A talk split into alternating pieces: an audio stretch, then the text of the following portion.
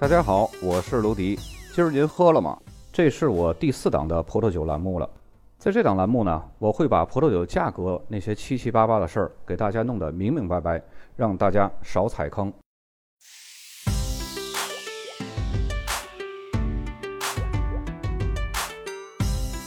今天呢，咱们来说一下圣埃美隆这个比较神圣的产区。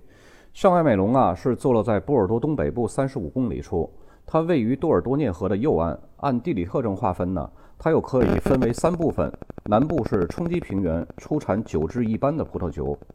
陡峭山坡呢为石灰石质土壤，聚集了产区大多数的特等的酒庄；西部高原呢靠近波美侯产区。圣埃美隆是世界著名的文化遗产，是波尔多旅游必去的地方。狭窄的街道上呢布满了迷人的罗马教堂。坐火车从波尔多到圣埃美隆站。出站后走半小时就可以达到传说中的遗产小镇，一路都是暴晒，一路呢都是大片的葡萄园儿。在这里啊，给大家一个旅游小攻略：波尔多到圣埃美隆坐火车其实只需要半个小时。然而呢，早上只有两趟火车，九点多和十二点多，最好赶上第一趟车，趁着清晨不那么暴晒，去小镇逛逛是最合适的。多年前有一部剧将爱情进行到底，里面李亚鹏和徐静蕾再次相遇的地方就是波尔多车站，而且呢，圣埃美隆小镇呢也是取景地。小镇呢本身并不大，非常干净，而且古老，像是楼兰古国的驿站。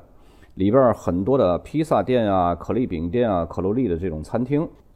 大约在公元二世纪的时候呢，罗马人开始就在这儿种葡萄了。圣埃美隆的葡萄酒发展呢，还离不开一个叫艾美隆的和尚。圣埃美隆镇呢，就是用他的名字来命名的。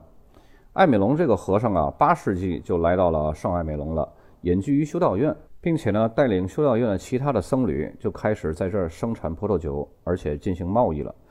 圣埃美隆呢，还是波尔多车库酒运动的基地。二十世纪九十年代初期呢，随着瓦兰佐酒款的出现，酿造车库酒的风潮呢，就逐渐形成了。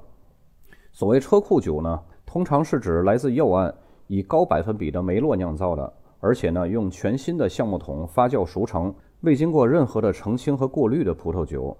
车库酒呢，都是以人工酿造的，甚至会采用勃艮第的酿造方式，发酵和熟成都是用小木桶。它的制作成本是非常高的，价格呢，自然也就非常昂贵。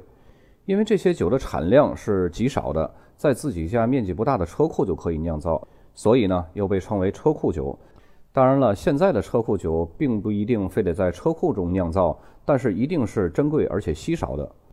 车库酒最大的特征呢是果味充足、香气澎湃、口感丰满。所使用的葡萄呢成熟度是非常高的，有时候呢都是有那种熟透了那种感觉。当然，提到圣埃美隆呢，就不得不说说它的卫星产区了。它的卫星产区都是在圣埃美隆镇的北边，一共有四个村庄，分别是吕萨克圣埃美隆。圣乔治圣埃美隆、普瑟冈圣埃美隆和蒙塔涅圣埃美隆这些村庄的酒呢，均可在酒标的产区命名呢加上圣埃美隆。这些卫星产区的酒呢，尝起来呢，它的口感介于略显粗糙的圣埃美隆酒和贝尔热拉克的产区的红葡萄酒之间。圣埃美隆呢，还有着不同于梅多克的分级制度，它是一九五五年才正式建立起自己的分级制度。有一级特等酒庄和特等酒庄两个级别，其中呢，等级高的一级特等酒庄又细分为 A 级和 B 级。欧颂和白马都是 A 级，属于最高的等级。这两个酒庄呢，是波尔多八大名庄的其中两个，与传统的梅多克五大名庄并驾齐驱的。值得注意的是呢，二零一二年的九月份，新的圣埃美隆酒庄分级呢出炉了，这是从一九六九年的第二次酒庄分级以来。升级酒庄数量最多的一次分级，有十八家酒庄升为了一级特等酒庄，六十四家呢升为了列级庄，总数量呢为八十二家酒庄。最大的变化要数一级特等酒庄的 A 级，这一次呢新加入两大酒庄，一个是百飞，一个是金钟。那么说到圣埃美隆一等的 A 级庄呢，就得说说大名鼎鼎的白马庄了。纵观右岸呢，论资历能跟他平起平坐的就只有欧颂了。白马庄呢，还有一个得天独厚的优势，就是它有一个有钱的爹，那就是路易威登集团。路易威登集团有不少的名庄，就比方说咱们上期所讲的苏代产区的低金酒庄，还有明月香槟，都是他们家的。白马庄呢，有这么一个财大气粗的老爹呢，再加上由波尔多最著名的酿酒师来亲自挂帅，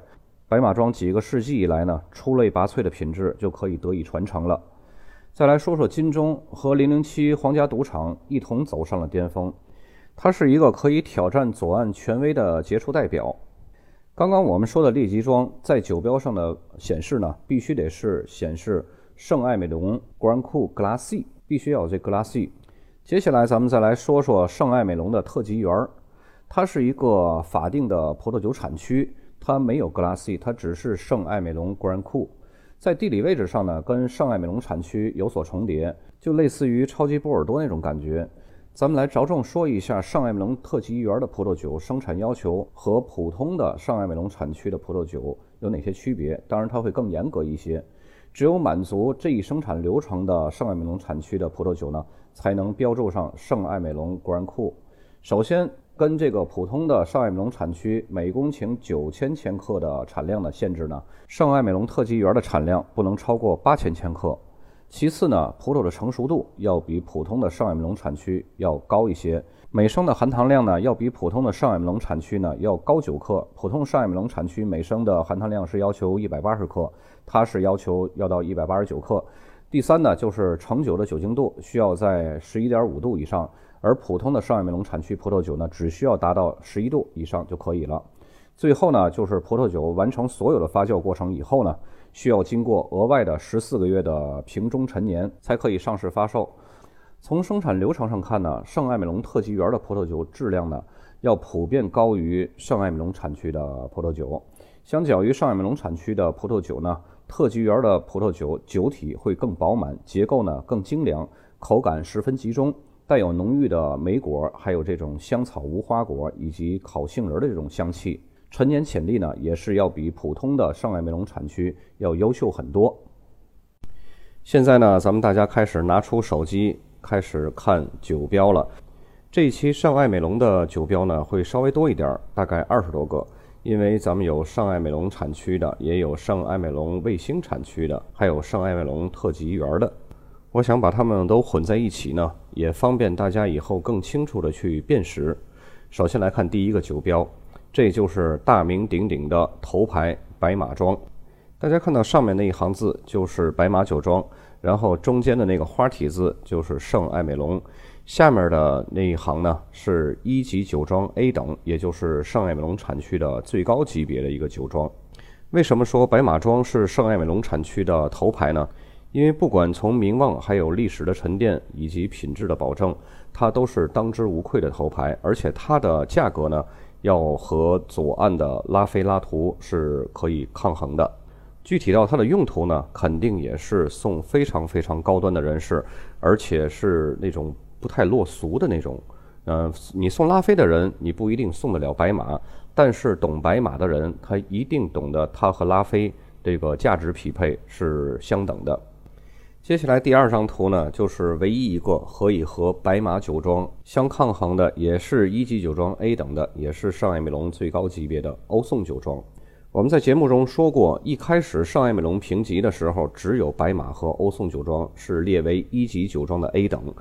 然后金钟和博菲呢，只是后来重新评级的时候候补上去的。所以从用途到价值，它都跟白马酒庄是一样的。而且懂得欧颂酒庄的人，也一定懂白马。它和拉菲拉图的那些个受众群体是完全不一样的。嗯，说的难听一点呢，认得拉菲拉图的只是一个土财主，但是认得白马和欧颂的呢，才是真正的懂酒的人。大家看到它的酒标呢，非常低调，只是一个单色调的。上面那行字呢，就是欧颂酒庄；在欧颂酒庄的下面那一行字呢，就是圣艾美隆产区；再下面那一行字就是一级酒庄 A 等。所以我在这儿再提一句，有的时候我们不要单纯看酒标就给这个酒去下定义，因为酒标呢，它只是一个修饰品，就好像你看到一个美女，她抹得花枝招展的，但是你让她素颜一下，她真的不一定是怎么样的，不要被外表所蒙骗。所以呢，酒也是一样，不要单纯的看它的酒标和外观就去下定义这个酒是不是好。接下来这个酒庄呢，就是我刚刚说的候补上去的一级酒庄 A 等的百飞酒庄。一般这种 A 等酒庄啊，它都会在比较显眼的位置写上 Premier Grand Cru g l a s s y A，因为这是一个它很自豪的一个身份的象征。然后在下面这最大的字呢，就是百飞酒庄，在下面呢就是圣艾美隆特级园的一个标识。我们刚刚也讲过，圣艾美隆和圣艾美隆特级园它的区别在哪儿呢？就是圣艾美隆特级园它任何的标准都要比圣艾美隆产区都要高一些，从产量、从酒精度数，还有它的含糖量。但是它这个酒标上已经显示了这个酒庄呢是一级酒庄 A 等。那么至于是不是这个圣艾美隆特级园有没有标这个，已经对他来说不重要了。这一个 A 等酒庄的光环呢，已经足以覆盖了所有所有的它其他的优点，就好像拉菲酒庄，它从来不在酒标上写它是一级庄啊，或者是如何如何的，因为大家一看到拉菲就知道它的定义是什么。那么这瓶酒的用途和预算呢？先来说一下它的预算吧。肯定他们作为候补上来的 A 等酒庄呢，它的价格肯定是不如白马和欧颂。嗯，差不多，大概也就是便宜个两千块的样子吧。然后它的用途呢，可以说就是比白马和欧颂稍微低一点点儿，但是，嗯，具体的作用呢，可以和白马和欧颂看齐。只不过价格呢，稍微有一点点差距，就好像你到北京请人去便宜坊或者是全聚德吃烤鸭，意思是一样的，只不过就是价格有一点偏差而已。但是意义呢，是相差不大的。接下来这个酒庄呢，是另外一个候补 A 等的酒庄，叫金钟酒庄。金钟酒庄最近在中国地区是非常非常出名的，而且金钟酒庄呢，它仅用了三年的时间，在中国的销售额呢，就已经赶上了在日本十年的销售额。大家看到最上面那一行还是一级酒庄 A 等，呃，左侧呢那一个大个的钟，这就是金钟酒庄它的那个 logo，还有它的那个拼写。在最下面呢是圣艾美隆特级园儿，还是那句话啊，一个 A 等酒庄呢，已经把所有的什么圣艾美隆特级园的这些个优点的光环呢，全都覆盖了。那么它的价格呢，和刚刚那个百飞酒庄是一样的，但是它的用途，我感觉，由于现在国内市场比较认可金钟酒庄，它起到的作用和意义呢，要大于百飞酒庄。虽然说这两个酒的价格呢是旗鼓相当的。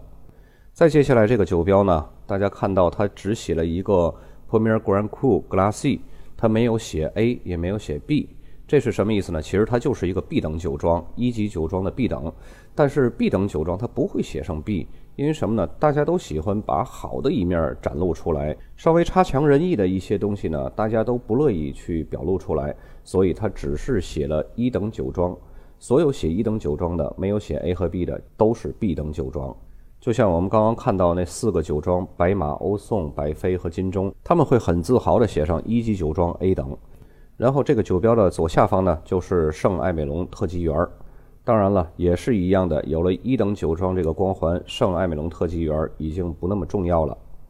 接下来这个酒标呢，是金钟酒庄的副牌儿。大家看到它有三个钟，对吧？这是它的金钟酒庄的一个副牌儿。这个副牌呢，它虽然是在一等 A 级酒庄的光环之下，但是副牌始终就是个副牌，所以下面的圣艾米隆特级园这个背书呢，也是对这个酒的一个比较强大的一个支撑。但是就像我们以前所说的，好的酒庄的副牌，它始终呢还是在好的酒庄那个光环之下的，所以它的出品和价格也不会特别低。它的作用呢是不适合送礼的。我也以前也经常说。送酒送礼不要送副牌儿，但是呢，高端的宴请它是非常合适的，毕竟嘛，系出名门。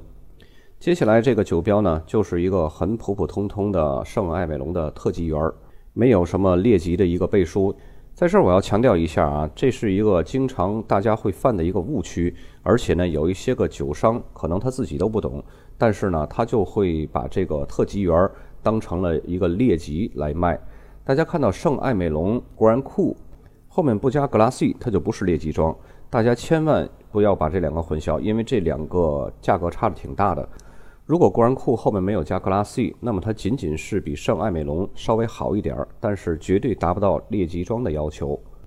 接下来咱们看这个酒标，又像刚才的那个一级酒庄 B 等一样，大家看到上面那个酒庄名，然后下面这一行就是一级酒庄，但是它也还是没有写 B 等啊，因为一级酒庄 B 等它都不会写那个 B。然后再下面这个红字就是圣艾美隆。再接下来这个酒标呢，然后咱们看到它是一个金钟酒庄的三牌，也算是金钟酒庄的一个商业品牌。然后咱们在下面看到了就是圣艾美隆特级园这个酒呢没什么可说的，只不过就是很普通的，呃，圣艾美隆特级园嘛，只不过就是挂靠了一个金钟酒庄系出名门的这么一个名头。再接下来这个就是圣艾美隆特级园